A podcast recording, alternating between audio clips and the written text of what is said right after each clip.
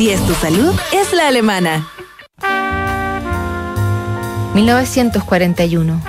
En el torneo de Copa América que se disputa en Santiago de Chile, Argentina gana por sexta vez. Comienza la Operación Barbarroja. Las Fuerzas Armadas del Tercer Reich alemán invaden la Unión Soviética. Ordenan tomar Moscú. Las mujeres y niños moscovitas son evacuados en casi el mismo momento que el barro y el clima comienzan a frenar el avance alemán. El emperador japonés declara la guerra a Estados Unidos y bombardean Pearl Harbor. Nacen Joan Baez y Bob Dylan. Muere James Joyce. Ese mismo año se conocen Juan Rulfo y Clara Aparicio. Él tenía 24 años, 13 ella. Pasan tres años hasta que hablan por primera vez en el Café Nápoles de Guadalajara, en México. De inmediato se empiezan a escribir. El hombre de vida bohemia que leía hasta la madrugada Goethe y Tolstoy tuvo que esperar tres años hasta ser oficial el noviazgo con la joven Clara, que lo tenía absolutamente obsesionado. Se casaron en 1948. Al año siguiente nace Claudia, un año después Juan Francisco. En esa época Rulfo le escribe a su mujer esta carta.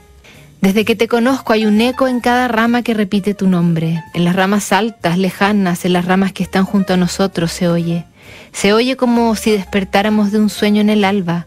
Se respira en las hojas, se mueve como se mueven las gotas del agua clara, corazón, rosa, amor.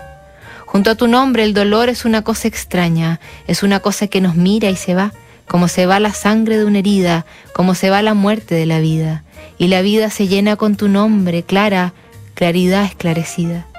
Yo pondría mi corazón entre tus manos sin que él se revelara. No tendría ni así de miedo, porque sabría quién lo tomaba, y un corazón que sabe y que presiente cuál es la mano amiga manejada por otro corazón, no teme nada.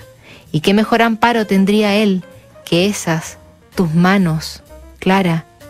He aprendido a decir tu nombre mientras duermo, lo he aprendido a decir entre la noche iluminada, lo han aprendido ya el árbol y la tarde y el viento lo ha llevado hasta los montes y lo ha puesto en las espigas de los trigales y lo murmura el río.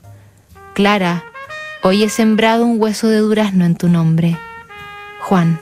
Cartas preciosísimas como esta atesoró la afortunada Clara durante medio siglo, 81 en total que luego, viuda de su apasionado remitente, publicó en un libro que tituló